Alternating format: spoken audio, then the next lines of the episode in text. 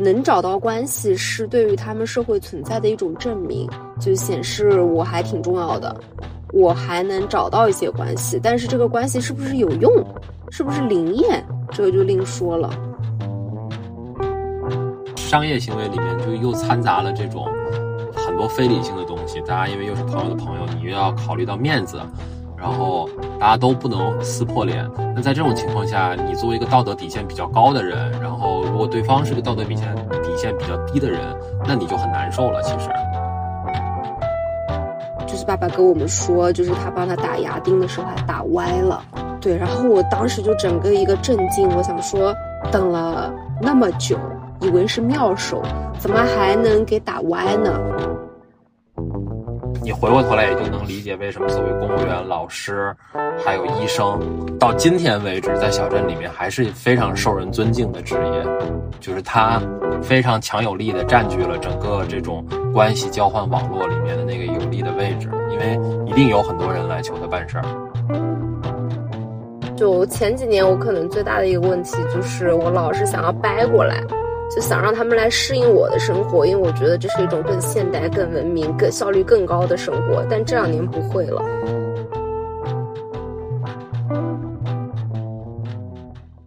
Hello，大家好，我是赛文。Hello，大家好，我是付宇。欢迎来到车载电台，第几期啦？第八期。哦，太久没有更新，你看都忘记了。嗯。哎，先跟大家说一声，就是为什么这么久没有更新呢？因为。我先阳了，然后 两天之后，快马先生也阳了。我们现在正在一个缓慢的恢复期，所以中间就是断更了两期。嗯，对，因为一开始是中间有一个五一假期嘛，然后我们休息了一周，就车载电台休息了一周，然后本来想着说回来五一回来之后就开始更新第八期，然后又赶上我们两个人就接连被新冠病毒击倒。对的，我们俩都是手阳，就是这个在朋友圈还是挺少见的，因为朋友圈大部分人都已经二进宫，就是开始了第二次的阳以及康复的经历。然后我觉得还是挺难受的，虽然大家一直都说这个病毒的毒性已经减弱了，也是提醒大家吧，就是可能最近确实需要多多关注身体健康，因为。呃，大家其实能够听得出来，虽然我们两个从出现症状到现在也都有一周的时间了，但是恢复的状况嘛，也就只能说差强人意吧。就是，呃，可能比较强烈的症状，像可能第一次，像去年十二月份的时候，第一次大家那种特别强的什么刀片嗓啊，然后或者说眼睛都不能动，然后一动就就会疼。可能没有这么的强烈，但是啊，这种浑身的酸痛啊，然后呃高烧啊，然后包括咽喉的疼痛啊，然后包括像我现在为止，我们两个人其实还是没有什么嗅觉的状态。你说这个有多严重吧？可能也还好，就是没有到影响生活的程度，但是也还是非常切切实实的会。让你感觉到这个东西还是会对生活有一些影响的。呃，做家务啊，或者是说，呃，甚至有的时候在外面多走两步啊，你都会觉得还是比较累，就是会需要很多的休息。然后，所以是一个慢慢康复的过程吧。嗯嗯。但我们两个呢也比较卷，对吧？我们秉承的宗旨就是。啊，与其躺到痊愈，那不如先做点事情。然后可能你很投入的开始做一件事情呢，也可以帮助我们更好的找回那个正常的那个状态。所以我们就想着说，那这周还是要录这一期，因为呃，选题其实也是很早之前就选好了的题目，只不过是因为这样那样的一些原因吧，其实一直拖到了现在才录。那这期选题的由来，以及我们到底要聊一个什么事情？那请赛文老师跟大家介绍一下吧。对，这期本来应该是五一回来之后录嘛，然后这五一过得挺忙碌的，就现在说来好像已经是很久之前的事儿了，感觉就参加了我们最好的朋友的婚礼，对吧？快马先生连参加两期。然后我回了趟家嘛。最近我妹妹因为在装自己的房子，所以呢，我回去之后呢，也呃被她邀请去见证或者说是参与了她装修的一些进度。然后那天其实是约好了大家去的一个非常非常大的瓷砖市场，说要去看瓷砖。我妹妹这个房子呢，呃，她是从今年年初开始装嘛。那照我的意思呢，我就跟我妈说，你去找一个类似于像上品宅配或者是别的这种做全屋装修整装设计的，的，对对对，设计师嘛，给你从图纸一直到后期的这个整个工程就给你盯完，啊，他就是应付了几句，然后等我再知道这个事儿的时候呢，哦，他找了一个呃，他跟我爸共同的朋友的朋友，或者说是朋友的亲戚。这个人刚刚帮他的这个朋友的女儿，就是装完装完一套房子，然后我妈就马上就去跟人家说：“哎，把你这个人介介绍给我，我也要让他给我装。”现在就变成了我妹妹有了这样一个嗯负责的人，工长嘛也算对，但是他也不负责，就是出图纸，就是他没有一个我们知道的，就是装修一直要用的这种图纸。嗯啊，就是他没有这个东西，然后呢，他也不像是那种包工头，我不知道该怎么定义他定定义他的角色。反正那天呢，就是他作为一个呃熟人，带我们去了这个瓷砖市场，进到了一家就是他一看就挺熟的一个一个店，然后就开始跟老板娘寒暄，就说这次啊带了这个客户过来，然后我们要做什么什么样的。呃，需求是什么？好，前面都聊的挺好的，后面开始聊价钱了嘛？就是对我来说，到这儿一切都正常。回去的路上，是我爸爸说了一些话，让我觉得他他先开车嘛，然后开到一半，他跟我说：“哎呦，那个瓷砖，他说真的太贵了。”我说啊，我说这个是算贵的吗？他说当然，他说我们自己家装那个房子的时候，瓷砖才多少多少钱一块。然后我说，那你当时为什么不说呢？他说：“那这个叔叔，他说你妈妈早就已经找好人家了。他说，就是他也蛮热心的。我怎么说呢？并且他说我已经旁敲侧击的问过他了。我说你贴瓷砖的工人有吧？嗯，或者是需不需要我给你介绍几个？就是之前帮我们家做过的，挺好的。意思就是他想要知道多少钱嘛。然后那个叔叔就跟他说：哎呀，一切都我来，我都会帮你搞定的。”但是呢，就是绝口不提，比如说到现在为止已经花了多少钱，然后他找一个瓷砖装修工人要多少钱，就是不提钱，只会只跟你拍胸脯说会会搞定。那我就跟他说，我说那不行的呀，我说你要，嗯，一定要问清楚嘛，就是到现在为止花了多少钱，那万一超出我们的预算了怎么办，对吧？然后我爸爸就一副他说，就是你妈妈。你妈妈全权负责这个事情呢，就是都是朋友的朋友，老是问他钱也不好。对，这个就是我上周呃，不是五一回去去了一趟这个所谓的建材市场，回来路上其实蛮受震撼的一个一个小故事吧。然后回来就跟快马先生说了这个事儿嘛。其实，在我们的父辈或者说在我们成长的这样一种经历里面，就是所谓的熟人社会。还是一个就是蛮值得讨论的一个话题。对，就赛文老师当时去完建材市场那天晚上，呃，我们俩就聊了这个事儿嘛，就是刚好那个时候我在诸暨，我没有跟他在一起，然后我们俩就聊这个事儿。然后聊的过程当中呢，我们就觉得说这个是特别典型的一件事情，因为不管是他的爸妈还是我的爸妈，大家可能在。呃，处理问题、看待问题的方式方法上面就很相似。然后呢，他们作为上一代人，他们在去呃遇到一些事儿的时候，不管是要买东西，特别是这种家里面大件儿的东西，还是说遇到一些自己不太擅长处理的，不管是呃办一些手续啊，或办一些证件呢，或者是要跑一些政府机关啊，处理一些事儿啊，呃，现在回过头去想，会发现说好像。在那一辈人，呃，在去面对这些问题的时候，他们的第一反应和，呃，优先选择的做法都是去，啊、找人儿，呃，找关系，找一找有没有自己认识的朋友的朋友，啊、来去帮助自己更快、更好的解决这些问题。但是好像到了我们这一代，呃，或者说对于我跟赛文老师这样，我们已经习惯了像在上海生活，可能遇到什么样的问题，我第一反应不是说去找找看自己有没有认识的人、认识的朋友是干这个的，呃，而是说，或者说可能我我们绝大多数听众也是类似的状况吧，就是我去小红书上搜一搜，然后我去啊、我在微信里面搜一搜，甚至我到抖音里面去搜一搜，那这两种不同的选择，其实背后，当然刚刚赛文老师提到就是熟人社会嘛，就是这是一种解决的方式，然后可能对于我们来说也会有自己所熟悉的呃解决问题的方法，然后所以我们今天就围绕这两代人两种不同的思维的模式跟解决问题的思路吧，然后我们就来聊一聊，然后以及这其中。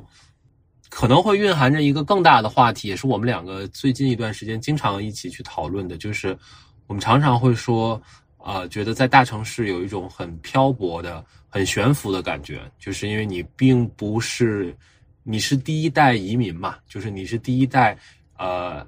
流动到这里来，然后在这里试图扎根、试图去生活，但你总是时常会有一种感觉说。啊、这个城市不是你的城市，然后你在这里是一个很漂泊的状态，所以呃，包括我们两个人，包括我们身边很多朋友，然后包括今天在网络上面很多的讨论，其实大家也都在说，呃，是不是要回到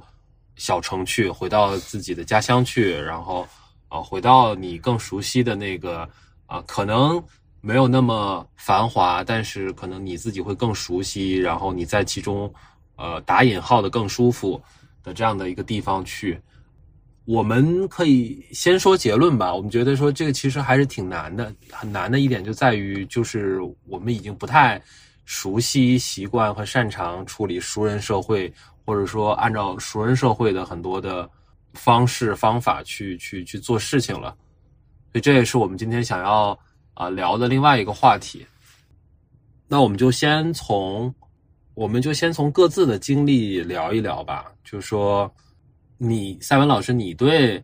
熟人社会有什么很很强烈的，或者说让你觉得非常典型的那种感知的瞬间吗？嗯，其实我觉得对我们两个来说，都是从从小在小镇，就是在一个呃，不是怎么说，就是外来人口流动不是那么的剧烈的一个地方成长起来的。其实对于所谓的熟人社会，应该还是相对来说比较熟悉的。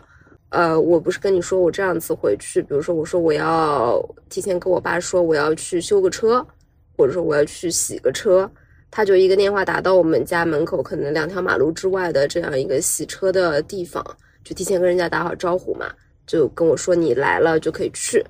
然后再比如说我有个什么头疼脑热，以前我妈妈她有朋友。就叔叔阿姨们在这个医院里面做事情，就是当时他们都还很年轻嘛，就是基本上都还担任着这种主治大夫的这样一种角色。我妈就会跟他们打好招呼，然后提前带我过去，就可以很快的看上病。然后再比如说，呃，我妈妈还有一些朋友，他们是在呃菜场里面，我不知道他们是怎么认识的，但是我记得逢年过节，比如说需要呃需要。买一头买一只鸡，或者是买一块品质比较好的肉，他就会提前打电话给我的叔叔或者伯伯，跟他们说：“哎呀，帮我留一下这个这个。”但这种事情其实你想，充满了这种生活气息嘛。你当时呃处在这个环境里面，你只觉得是他们喜欢找关系，或者说他们干什么事儿，他们都喜欢就是有个人，有一个真实的人作为关系的这种依靠。嗯，但是确实，你说在我们现实的生活里面，我们买菜，我们怎么可能去打电话给一个给一个朋友说你今天帮我留个菜？你直接就是叮咚盒马上就是是一个非常机械化、非常数字化。对对，这个是我对于熟人社会，就是从它便利的那一层面，呃，一些感知吧。就是它确实是让让我的父母。在其中感觉到非常的顺畅，就是有一个词叫如鱼得水，就他们在这个过程里面就是也很很很 enjoy 其中吧。就是可以帮自己的小孩解决一些问题，然后可以用他们擅长的、熟悉的方式来看待这个世界。呃，但是也有让我觉得很头大，甚至很无语的地方。就刚刚买瓷砖这个是一个嘛？那我相信你也有类似的瞬间，可就是也可以跟大家分享一下。我我可以先就先 echo 一下你刚刚说的看病的那个点啊，就是其实在我。呃，一直到我后来很大了，然后就开始上大学了之后，我一直都不太会自己去看病，就是我不太会这件事儿，就是因为我小的从从小开始看病都是，呃，就是我也不太知道一个正常的看病到到那个挂号的地方去挂号了，然后再到诊室去问诊，然后就是一个正常的流程应该是这个样子的嘛。那在我的小的时候，我的印象里面，就你刚刚说到看病的时候，其实我觉得还还印象挺深的，就是。因为我妈也都是一直在医院嘛，嗯，所以我一直在我的理解当中，就是如果需要去看病的时候，我就我就去找我妈就可以了，她就会领着我到某一个啊叔叔或者阿姨的这个这个这个诊室那个那个房间里面去，然后可能呃因为在小地方嘛，说实在的，确实呃也没有那么多人排队，然后很多时候就是呃也没有那么忙。那就就可能我妈带着我很快，就是可能十几分钟，啊，前面前楼后楼跑一跑，然后很多该拿药拿药，然后该啊看病看病也就都搞定了。然后你记不记得有一年，呃，我们呃回天津的时候，就是我腰不是很舒服，然后说说要去拍一个片子。那那个时候因为是呃过年嘛，所以其实是过年，就大概是端午或者是什么，是一个。出哎不重要，反正是一个节假日。然后我记得就是咱妈就是是是一个节假日，然后所以那个呃拍片子的那个诊室应该是放假了。是的，他现在就是我们就是经常他经常带我去的那个是一个社区医院，所以他不是就是二十四小时他都营业的那种。然后。其实这就是一个非常典型的例子嘛，就是就是他就打电话叫了那个那个姨过来，然后就又开了 开了机器，然后反正该呃就是该下这个就是单子还是下单子，然后就但是你肯定如果没有这层关系在，不会这么方便，然后也不会就是以一种很例外的方式把这个片子拍了，呃，所以这个确实呃可能因为。我跟赛文老师就都属于从小镇来嘛，就是那像类似这样子的成长过程当中的经历，可能我们两个人说起来都会有很多呃童年的回忆的共鸣吧。对，然后就像买瓷砖这个事儿呢，其实就非常非常典型，因为找朋友的朋友最大的。最麻烦的事儿就是，它一旦涉及到钱，其实就会比较的敏感，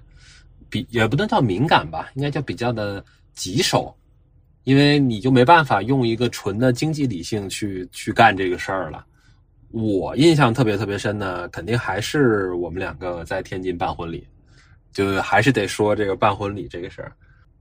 因为嘉兴的婚庆，嘉兴的婚庆是我们两个自己找的，对吧？然后那个。那个婚庆其实也是我朋友推荐的，但区别在于那个婚庆会跟你签非常明确的合同，你会很清楚的知道说，啊，我们那个这这个给婚庆公司的这笔钱里面包含哪些东西，不包含哪些东西。然后我们啊采买的各种各样的服务，不管是那个装置的这些钱，还是什么四大金刚的这些钱，这个服务具体是。怎么样子的一个要求？大家权利啊、归属啊，什么各个方面，其实都可以按照一个非常明确的契约来去执行嘛。我觉得这个是一个很明确的，就是很明显的区别吧。嗯。然后我们在天津呢，这个办那场婚礼的时候，是应该也是一个类似于这种朋友的朋友。所以我我我印象里面，当时去的时候，反正我爸跟那个婚庆公司那老板好像。啊，反正还提人儿啊，提人儿，提人儿，这也是特别北方的一个一个事儿，就是一到那儿就先说，哎，我是那个谁谁谁的朋友，你认识那个谁谁谁谁谁吗？然后那个谁谁谁谁谁和那个谁谁谁谁谁，我们俩又是怎么地怎么地啊？先提人儿提十五分钟，但是那次的体验就非常非常糟糕，就是啊，我就举一个最简单的例子啊，就是你记得那个车队的事儿对吧？因为我们是早上上午办婚礼嘛，哎，不叫上午，中午办婚礼嘛。然后，所以呢，我我当然默认说那个车队是从早上，啊，比如说六点钟一直到中午十一点半，那都是都是我们来去使用嘛。那我交了这笔钱了嘛。然后后面实际大家在过流程的时候就出问题了。他说九点半之后他要走，就类似于一个这样子的事件。那我当时就很生气啊，我说这是你这不就是公然的压场子吗？就是没有你这样子做事情的呀。那我如果九点半之后我要用婚车，且不说我九点半之后要不要用婚车，就是你这个就特别没有契约精神。然后你现在跟我说，临时跟我说说，就你九点半之后就不提供服务了，如何如何？然后那说起来，他就讲说，就是我们北方都是这样的，就我们你不懂，然后你不了解，然后就都是上午都是接两波的。这个就给我体验非常非常差。我觉得就是，如果是换了一个正常的情况下，我肯定直接就不付钱了，就就大家就不要合作了呗。就是我我是花钱来买服务的嘛，就我又不是来这儿受教育、听你上课的，嗯，对吧？我不是来这儿让等听你跟我讲什么是你认为的正常的服务。但是最后，反正这个事儿就是不了了之了。然后，而且最后就是以我们妥协作为结果的。他说出这这个之后，就是咱爸妈是什么反应？他们在试图跟他们去协商。这是我觉得，哎，好吧，就是真的，大家都有，大家有完全不一样的解题思路跟解决问题的方式。如果是按照我的想法，我我跟他没什么好协商的。就是我，我为什么要跟一个？跟一个就是完全没有任何契约精神、没有任何服务意识的人去协商这种事情的，而且我是我是甲方啊，我是买服务的人，我跟他协商得着吗？但可能在他们的认知当中，哎，这个就是大家都是做生意、做买卖，然后也不容易，然后都是朋友的朋友，看看能不能找到一个就是大家都能够不难做的一个方式。所以这个，所以他们会有吃瘪的感觉吗？我想问的是。我不知道呀，我不知道他们有没有吃别的感觉，或者说在在那个情境下面，在我也在场的情况下，我我觉得他们就算打碎牙也得往肚子里咽呢。那就是，那那你觉得，如果比如说像咱们的表弟或者谁就是再办婚礼的话，他们还会有可能把这个婚庆公司介绍给婚庆公司黄了？婚庆公司啊，对对对，那婚庆公司后来我锲而不舍的。就是在大众点评上给他打差评，就是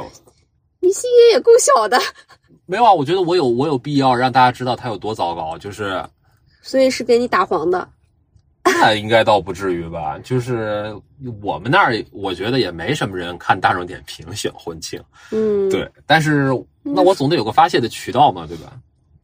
嗯。但总之，反正那个婚庆是黄了，我觉得很好，天道好轮回。嗯嗯。但这个就是一个很典型的吧，因为你在商业行为里面就又掺杂了这种很多非理性的东西。大家因为又是朋友的朋友，你又要考虑到面子，然后大家都不能撕破脸。那在这种情况下，你作为一个道德底线比较高的人，然后如果对方是个道德底线底线比较低的人，那你就很难受了。其实，嗯。对，其实我我呃，今年过年回家就是听咱妈说了一些事儿，我会觉得这个现象，我本来以为啊，就是说在南方已经是非常普遍，但是我就听完他们的故事，我觉得在北方，感觉大家对于人情、对于认识这件事情会更执着。最让我感到震惊的是爸爸那个牙齿啊，嗯，就这次回去，呃，我们发现。哎，是上次回去对吧？发现就是他的下牙就是可能掉了一颗，嗯，然后这次回去发现装上了，嗯，然后也是本来是不知道这个事儿的，也是席间吃饭的时候聊起来，说这个，呃，从牙齿掉到牙齿装上去，足足等了一年半，为什么呢？就是一定要去 找这个认识的这个伯伯来把这个牙装上去。然后中间这个伯伯呢，可能自己也生病，然后加上疫情各种原因，他就是没有如期的去帮他做这个事儿，这也就算了。嗯，嗯，高潮来了。对，高潮你说吧。没有没有，你说你说你说。对，然后是等了大概一年半的时间，那我想说，这个人肯定技术非常的高超嘛，对吧？你放着就是其他的资源，你你不弄，因为牙齿你说掉了，过一年半，它可很有可能其实是会影响到别的牙齿的这个稳定嘛。所以那在我的印象里面，嗯，耗费那么多时间，那肯这个人肯定是一个宝藏师傅，对吧？那没想到，就是爸爸跟我们说，就是他帮他打牙钉的时候还打歪了。嗯，对，然后我当时就整个一个震惊，我想说，等了那么久，以为是妙手，怎么还能给打歪呢？嗯，嗯，那那怎么办呢？他是对，他他是因为是你找的人儿啊，对吧？就是当时我就还挺震惊的，我发现就是，特别是呃，咱爸咱妈，我觉得对于这个找人这件事情，确实是有很大的这个执着。就我觉得，对他们不是个例，然后也不是说，呃，就是他们已经在他们的这个圈子里面算是比较有知识、比较有文化的人了。这个、嗯就不，所以不是说因为什么文化认知水平比较低，或者说，呃，他们就是特别喜欢，就是这个是一个非常普遍的一件事情。就是我就又想起来我，我刚入职的时候，对吧？就是我。呃，硕士毕业出来工作，然后我应该是第一年刚工作，然后回家的时候过年嘛，然后有人来拜年，然后就问说，哎，在哪儿工作？然后在哪儿在哪儿工作？然后说具体是做什么的。我我其实想了很长时间，我要如何跟一个普通人，如何跟一个长期生活在一个北方国企大院儿的这样的一个普通的人去跟他讲什么是 AI，什么是码农，什么是数据科学家。这这这太难了，对吧？我就算了吧，就我就跟他说我是做 IT 的，啊，我是做 IT 的，做 IT 他们可能大概还能多多少少理解一点。我也不想跟他纠结是软件硬件，因为他很明显他露出了一副就硕士毕业就就去修个电脑，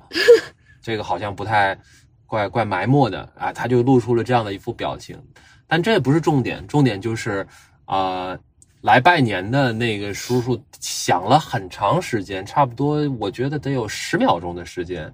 他因为我能够明显的看到，就是他有一些犹豫跟纠结，然后但是他最后还是没有忍住，问了我这个问题。他说：“那你们这个工作有没有人求你办事儿啊？”嗯，我当时不理解，我后来过了一些年之后，我大概理解他为什么会问这样的一个问题，就是因为。呃，一方面他跟我们家很熟，就是他特别希望，就是我算是他看着长大的，所以他会站在他的角度，或者希望用他的方式来关注一下、关心一下我这个是不是一个好工作。嗯，那他去判断说这是不是一个好工作，呃，很重要的，甚至是说唯一的标准就是这工作有没有人找你办事儿。嗯啊，因为这就是，所以你看，在可能南方的情况我没有那么了解，但我觉得在北方就真的是这样，就是。如果你的工作上面有很多人找你办事儿，你就能够把自己镶嵌到那一张巨大的呃社会资源和权力的交换的网络当中去，因为有很多人找你办事儿，所以你也有足够多的机会和资源。对对对，你能够作为交换，你也能找别人办事儿，你能帮人办成事儿，你也能给自己办成事儿，然后别人找你也能办成事儿，你的整个你就能够运转起来。那你就能够有地位，然后你就能生活的好，所以可能某种程度上来说，我会这样子去理解当年来拜年的那个叔叔问我的这样的一个问题。但可能对于我来说，这问题确实很难回答，对吧？真没人找我办事儿。就是从对我来说，就是我小时候，嗯、呃，在我还没有接触到更大、呃更宽阔的世界之前。我其实觉得他们那一套挺好的，就是我刚刚说的，就是很方便嘛。然后包括小时候我妈带我去买衣服，就是她会有很多的认识的阿姨，然后开服装店嘛，就我们常去的可能有 A、B、C 三家。然后他每一次进去之后，他会跟这个阿姨就是熟络，先熟络个五分钟嘛，然后就聊聊近况啊什么的。然后阿姨就跟我说：“来，喜欢什么自己去挑，就是给你的感觉就是这衣服不用钱，就是你随便拿啊。”然后我当时还小嘛，我就会去挑一些衣服，然后后面阿姨就会跟妈妈说，就是肯定给你算最便宜的。就这小孩儿，我看着长大的，我特别喜欢，就类似于这样子。然后我妈就是听了这话吧，你也不好意思再去用她平时那副砍价的这个这个模式去砍嘛，她就就是半推半就，大家就是拿着一个衣服回家。然后等我现在就是长大了，或者说等我我们现在已经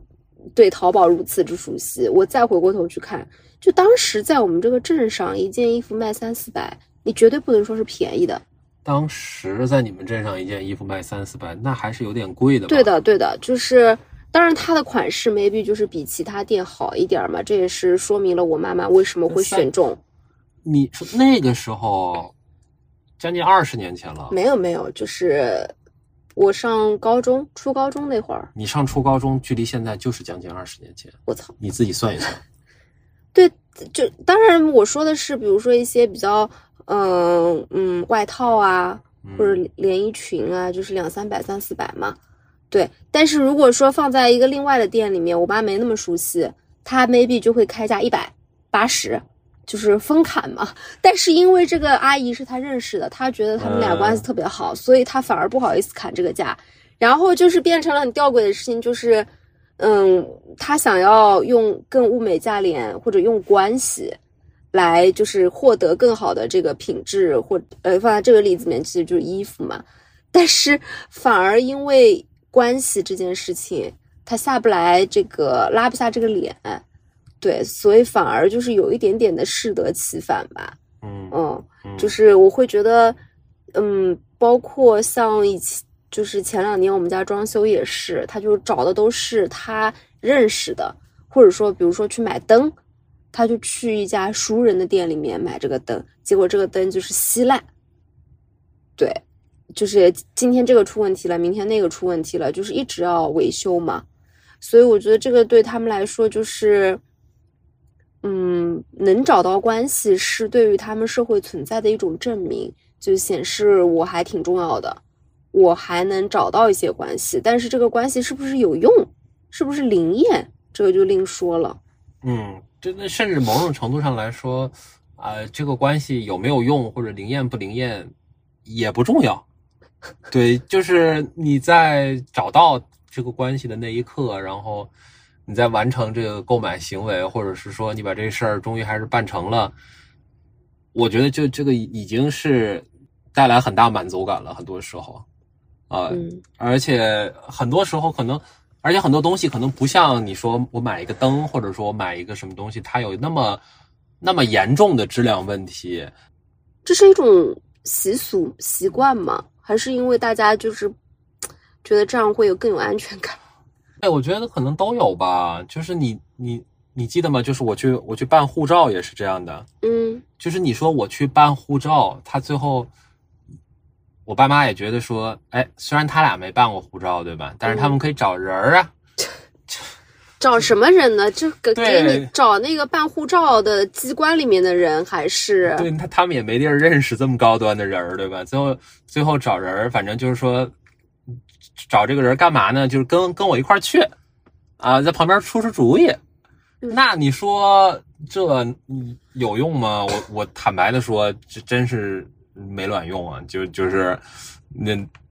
就当大大家一块开车去玩一圈吧。你说有啥用呢？你他能指导我填那些材料吗？好像也不太能。然后你说办个护照这种事儿，人家让你填什么你就填什么，对吧？然后你需要准备什么材料，提前上网查一查。实在不济，打个电话过去那个外就是出入境，你问一下不就好了吗？嗯啊，就听上去他们找的人都不不是特别的，就是。就是怎么说，就是像一个坑，一个萝卜一个坑一样，就这个萝卜不太对。我觉得也是因为社会变化很快，就不像以前，如对吧？你往前再推三十年前、四十年前，那你要找的人儿总是那些人儿，对吧？你你得认识一个，你得认识一，比如说像我们那个当时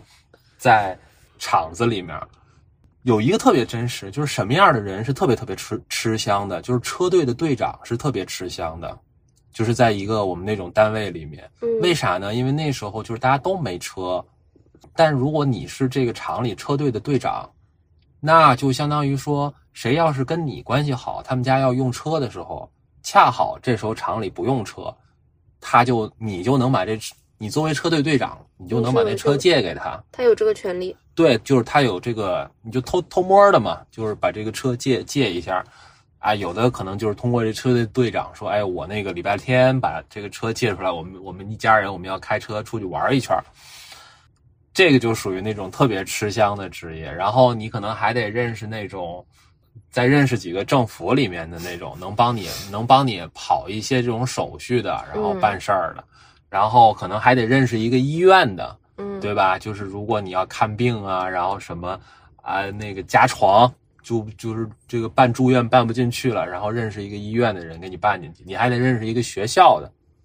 对吧？就是你如果要入学办不进去，就是这四个人，就是从我幼年不是我幼年，我少年时候的观察来看，就是你再怎么地怎么地，就是不管你多清高，你得认识四个这样的人，就是他能，如果你有四个这样关系特别好的人，他能帮你解决很多很多问题。当然，车队队长肯定这两年是不行了，因为越来越多的人自己家里都有车。你回过头来也就能理解为什么所谓公务员、老师还有医生，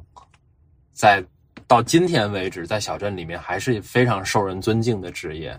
就是他非常强有力的占据了整个这种关系交换网络里面的那个有利的位置，因为一定有很多人来求他办事儿。嗯，我现在不禁在想，如果嗯，最近我们不是想要办护照吗？嗯如果我们不经意间让让爸妈知道了我们想要办这个事儿，然后如果他们把这个事儿就是拍拍胸脯说来，我去给你们办，会办成什么样？我现在有点难以想象。不是办护照还是太太简单了，你得说一个难的办签证。嗯嗯嗯对嗯，对对，因为现在办护照是很简单了，我不需要办，那那我是像那那我撤回一下，就是因为我们最近想要办，就是重重办我们那个废弃的，就是日本的那个三年多次嘛。对对对对对。对，呃，其实我们最近一直想做一期就是日本旅行的选题，因为我们也是去了很多很多趟日本，然后也非常喜欢，包括我们两个求婚啊什么的，很多非常重要的时刻也都是在日本发生的。其实，在我们父辈看来，我们两个去日本这事儿，就他们还挺难理解。他们不是，他们不是难以理解说为什么要去日本这个事儿啊，他们难以理解的是说我们居然不需要，我们出国都不需要跟团儿，然后就自己把这些什么护照啊，然后什么签证啊，然后所有需要的这些什么啊、WiFi 呀、什么的，就就订旅馆啊，然后嗯这些东西就都自己能搞定。其实我们现在办日本签证是很简单的嘛，就对我们来说是很简单的，就是你到各种这个旅游的平台上面，飞猪啊、携程上面你去搜，反正这种签证的服务呗，然后你就下单，然后问客服需要准备什么样的材料，你就一样一样准备，你就按照客服的这个这个这个指引来就好了。但是我是真的见过说，也应该是我朋友的朋友的故事吧，就属于那种他他他想要去出国，然后他父母说，哎，那我来帮你办这个签证吧，我认识人儿，然后啊、你让他，你让你让那个你让那个王伯伯，哎，你让他教你这个这个东西怎么准备，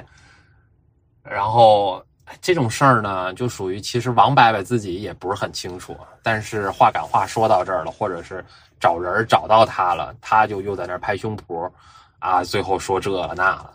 结果也没过，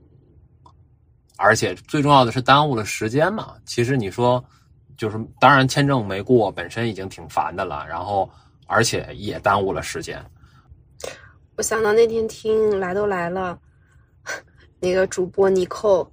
也是他，他要去办那个英国的签证，然后他爸也是给他介绍了一个旅行社的朋友，就他他朋友，然后去给他办。然后尼寇出于对他爸爸以及所谓的熟人的这个信任，就没有没有再三的 check，就把材料递上去了。然后果不其然被拒签了。对，然后我当时听到这个事儿的时候，我就想说，哎呦，就是太熟悉了。对，嗯，对，而且呢，那你说像这种事情，其实这是最尴尬的一件事情，就是说，如果我们是按照一个完全市场化的操作的方式，那很简单啊，拒签退钱呗。对啊，给就是该发火发火，该退钱退钱。对啊、但是有一层熟人这个事儿顶在这儿，就让你就是你的这股无名业火还不敢乱发，因为毕竟就是是爸爸的朋友嘛，你还得考虑到你爸的面子。对对，就是甚至你可能还要承承受那种说，嗯、你爸可能回来还要跟你说你。可能是你自己材料准备的有问题，对吧？你王伯伯那以前，对吧？可有可有经验了，对对，都没嗯都没出过这种情况，要么就是大使馆的问题。嗯所以就这种事儿呢，怎么说呢？说了这么多例子，就是，嗯、有一些共性，好像在父母这一辈人呢，他们总是会觉得说，我们可以通过找人儿啊，因为我们认识人儿，所以呢，我们就有机会得到一些更加物美价廉的商品，然后或者是说有一些额外的照顾，但其实呃，往往最后的实际情况是价格更高，或者是说啊、等待的时间更长，或者是啊、得到的这个商品或者服务的质量其实并不能够达到我们的预期的状况。我觉得这是站在一个我们的视角所观察到的一个普遍的情况吧。我其实刚刚在想啊，就是现在如果是我们自己遇到问题，我们其实也是会去找自己的关系的，这个就是所谓的人脉的重要性嘛。但是好像就是我们的父辈他们尤其热衷于找，就是不说大事儿了，就是有时候吃吃吃饭订餐厅这个事儿，他都要找个人。就感觉已经深入骨髓、腌入味儿了。你觉得就是为什么就是这一代人会这么的如此的热衷于就是这个关系、这个熟人这个这个事儿？我觉得是这样，对，首先你刚刚说的是对的，就是嗯。不是说我们今天说，哎，我都从来不去找朋友，然后从来都都是自己靠自己，也不是，嗯。就是我们也会去，就是看病也好啊，或者说一些其他的什么的也好，也会说，哎，找朋友在一有没有个认识的，但这里面有个很重要的区别啊，你说，对对对，我想说的是，就是，嗯，没有人是完全孤立的嘛，你可以完全靠自己活下去。但是我感觉我们啊，就是比如说是一些在一些比较重要的事情，或者说真的自己没有办法解决了，那我想说，我们找一个这方面的人，或者说正好认识，大家搭把手，对，是这样的一个关系网。但是，就我刚刚说，我们父母感觉就是他们真的是对这个事情非常的热衷，并且他不觉得是麻烦。我觉得这个是两代人对于关系的一个非常明确的区别。或者我们换一种像换一种说法表述你刚刚那个区分，就是我们今天会在一些非市场的环节嗯，去找关系。那你之所以要找这个关系，因为它有很多非市场化运作的部分嗯嗯嗯啊、但是，呃，今天对于那些市场化运作、完全市场化运作的那些东西，就像你刚刚说的，吃饭、嗯，定位子，然后或者说买车，或者是说呃买房子，嗯。那坦白说，其实我觉得，嗯，我不太会去找人，或者在我的潜意识里面，我觉得说，找人也没用，对，找人也没用。或者除非就是就是我们的级别能够到的人，哎，对对对并不能够给予我们这个实质性的帮助。对对对，就是你潜意识里面觉得说，绝大部分的这些市场化的呃商品跟服务，呃，真的我们能找到的人儿也也帮不了你啥啊。但是确实，就像你说的，可能对于父辈来说，到酒店订个桌也要找人儿。嗯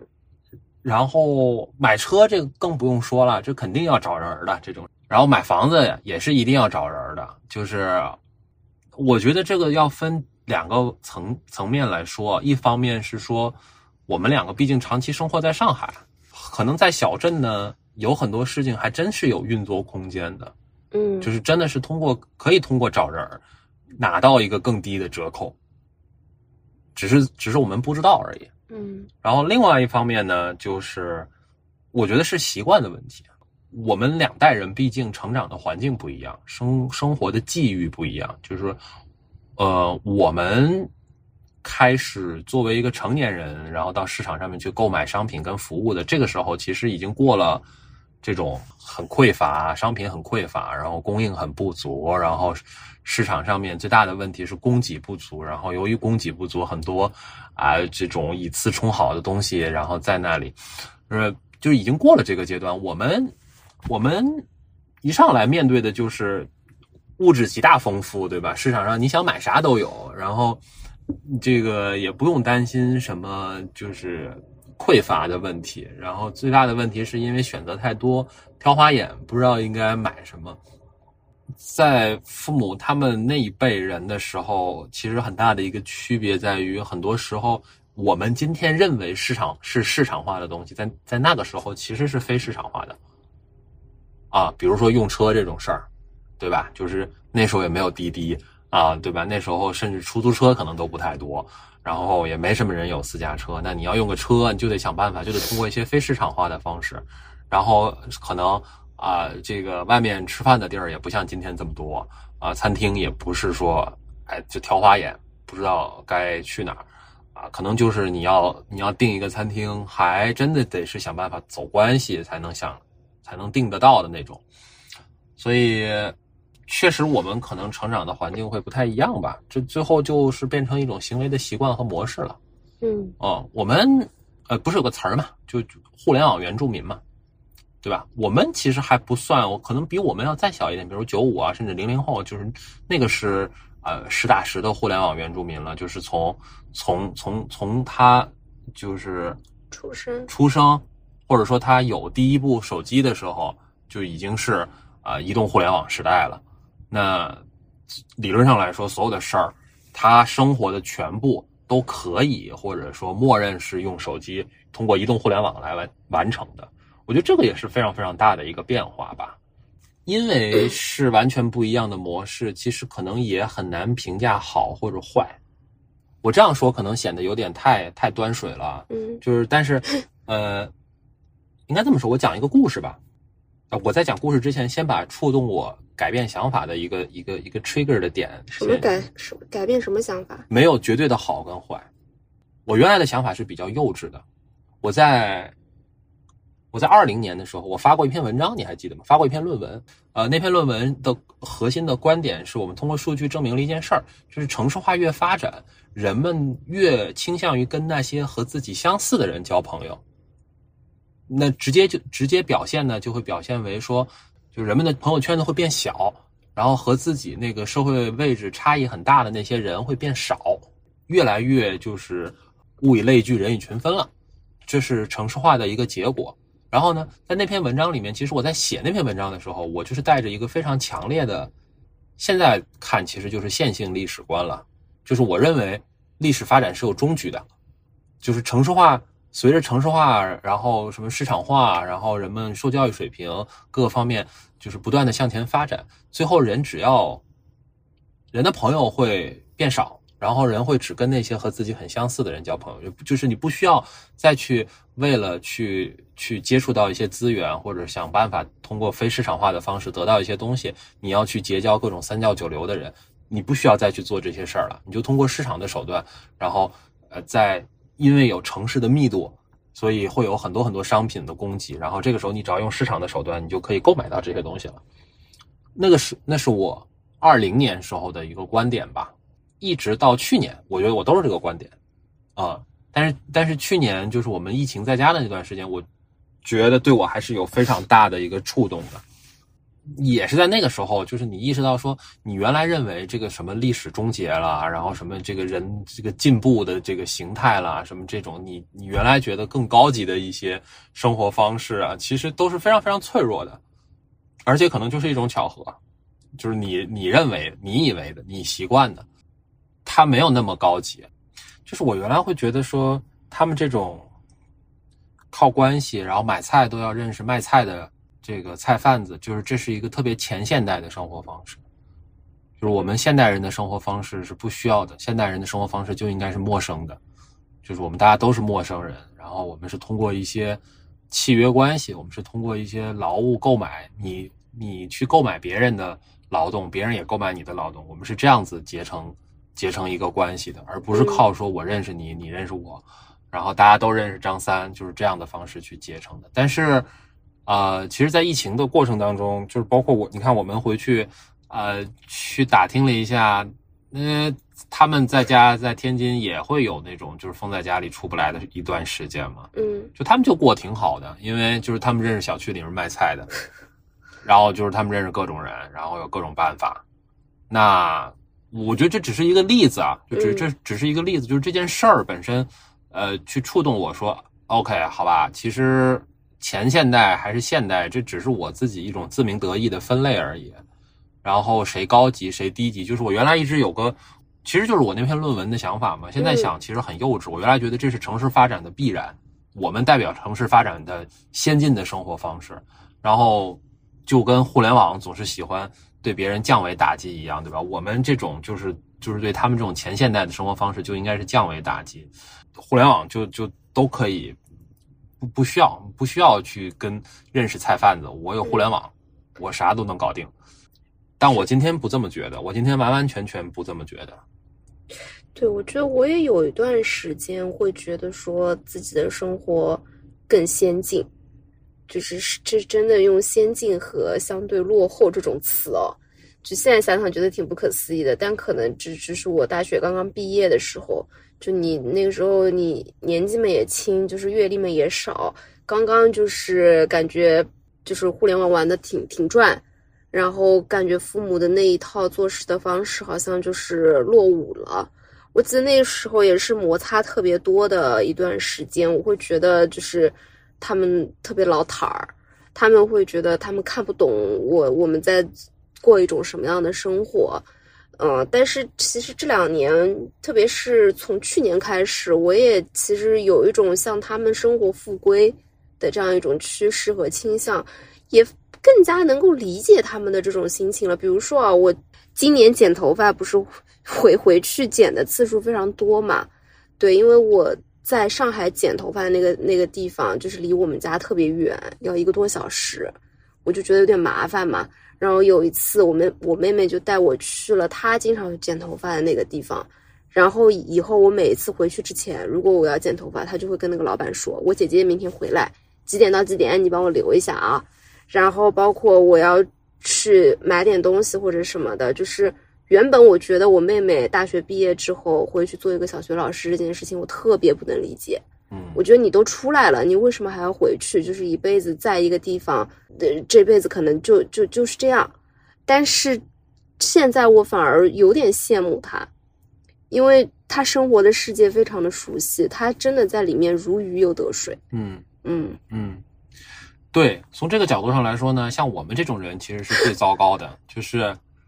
嗯，好 sad。啊，这这是事，这是事实啊，对不对？虽然我们嘴上天天说，哎，我实在实在不行，对吧？我实在在上海混不下去，也混不出个所以然来，那就回老家，对吧？嗯，但其实老家根本就没有你的位置。了，对呀、对呀、你都已经三十多岁了，就是这是很大的一个区别啊。就是说，其实到今天为止，呃，包括像我来说也是这样，就是哪怕我到今天，我我已经三十多岁了，嗯我回到天津，我还是一个孩子。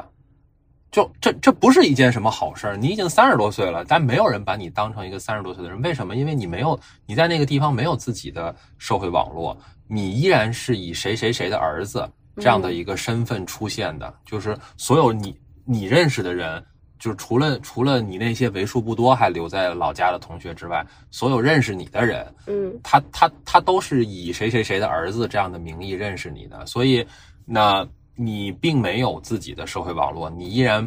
呃愿意或者不愿意，事实上你都依然嵌入在你你你爸你妈的这个社会网络里面去。嗯，这跟对这跟像你妹可能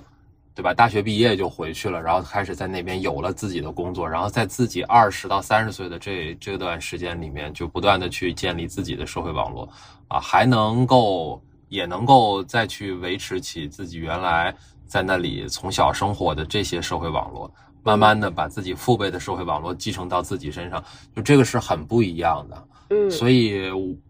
我我觉得确实挺悲哀的，就是留不下的大城市，回不去的小城镇，呃，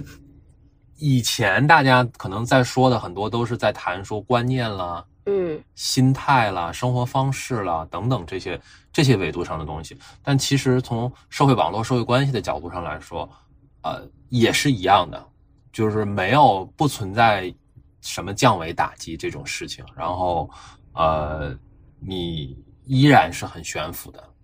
但是我想到一个事儿，就是我现在的这种身份，反而让我拥有了一种监督者。就是怎么说？就是我妹妹每次我回去，她就要带我去盯盯盯她这个新房进装修的进度，因为她觉得我很凶，她觉得我跟那个叔叔没有任何的人际关系上的来往，啊，所以我可以问一些比较 sharp、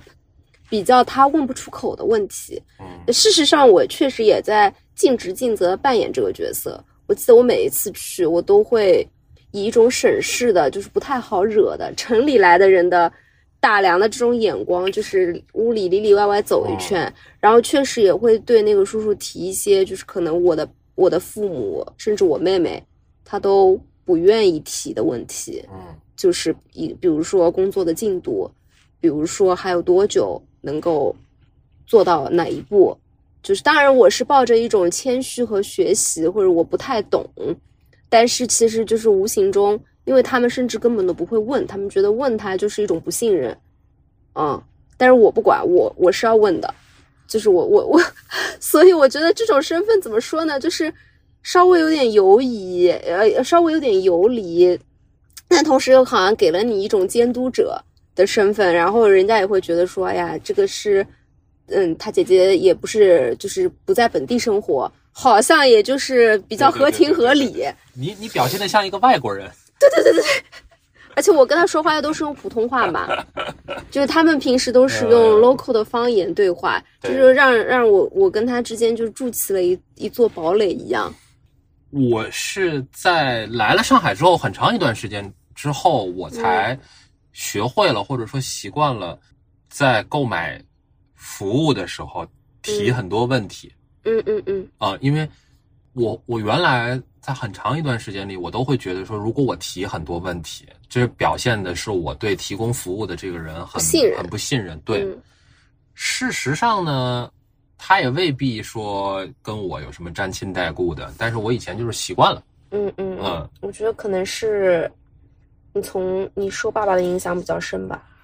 对呀、那你这个到时候真的有问题，这不就很那个？但是我现在呢，我我不会说，因为我是一个恶人，所以我要提很多问题。我现在的观念是另外一个方式，就是我到了上海之后，我形成了一种新的观念，叫做如果我在购买你的服务的过程当中提了很多问题，然后而你非常流利的回答了这些问题，这更加证明你的水平。就是最后如果出问题，也不是你的问题。啊，不不不不，是应该这么说，就是若批评不自由，则赞美无意义。就是如果我在购买你服务的过程当中有很多很多问题，最后都被你解答了，而同时最终我又非常满意你的服务，这个时候我再去表扬你，或者说这个时候我再给你打一个五星，这是一个审慎、非常审慎的一个五星，这是一个更有价值、有分量的一个五星，更能够体现你服务的专业度。就我现在是是是是这样的一个思维方式。好的，但我觉得如果我是服务商的话，我可能还是希望能够简单一点，不希望，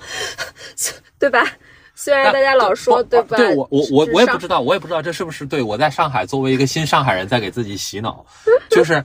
好像我现在会在潜意识里面告诉自己说，服务服务商也很喜欢我这样的客户，因为我这样的客户虽然问题很多，但是我写评价的时候也会写很多，而且因为我的朋友都知道我是个很龟毛、问题很多的人，所以如果我去推荐他，大家一定会觉得说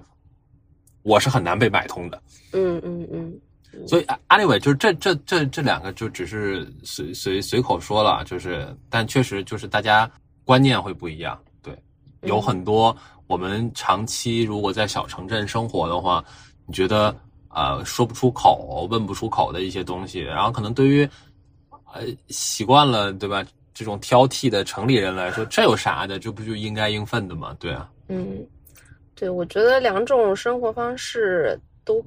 自有其生长的这个土壤。对，就前几年，我可能最大的一个问题就是我老是想要掰过来，就想让他们来适应我的生活，因为我觉得这是一种更现代、更文明、更效率更高的生活。但这两年不会了。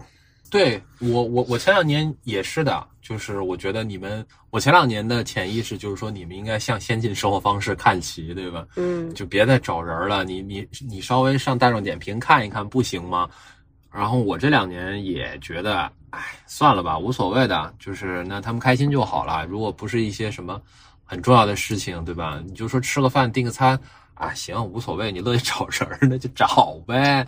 对吧？那虽然最终达到的效果跟我打个电话直接打一个大众点评上的电话过去也差不多，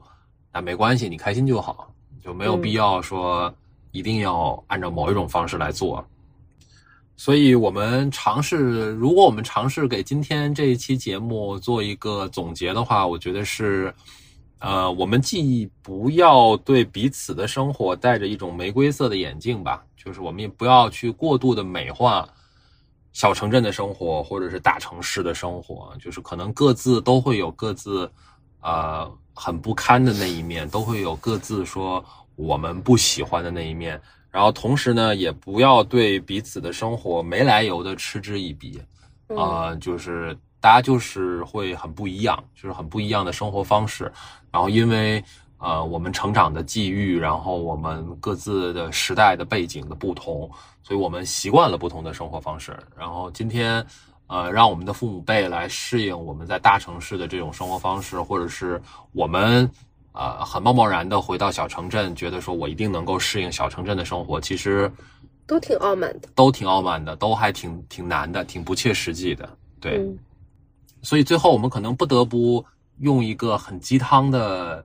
啊内容来作为今天这一期节目的一个结尾，那就是说。其实有些时候，我们会因为一些这样那样的形式，然后我们的父母辈啊，他们的做法跟我们所习惯的、我们所喜欢的不同，而感觉到非常的呃纠结，或者感觉到非常的烦。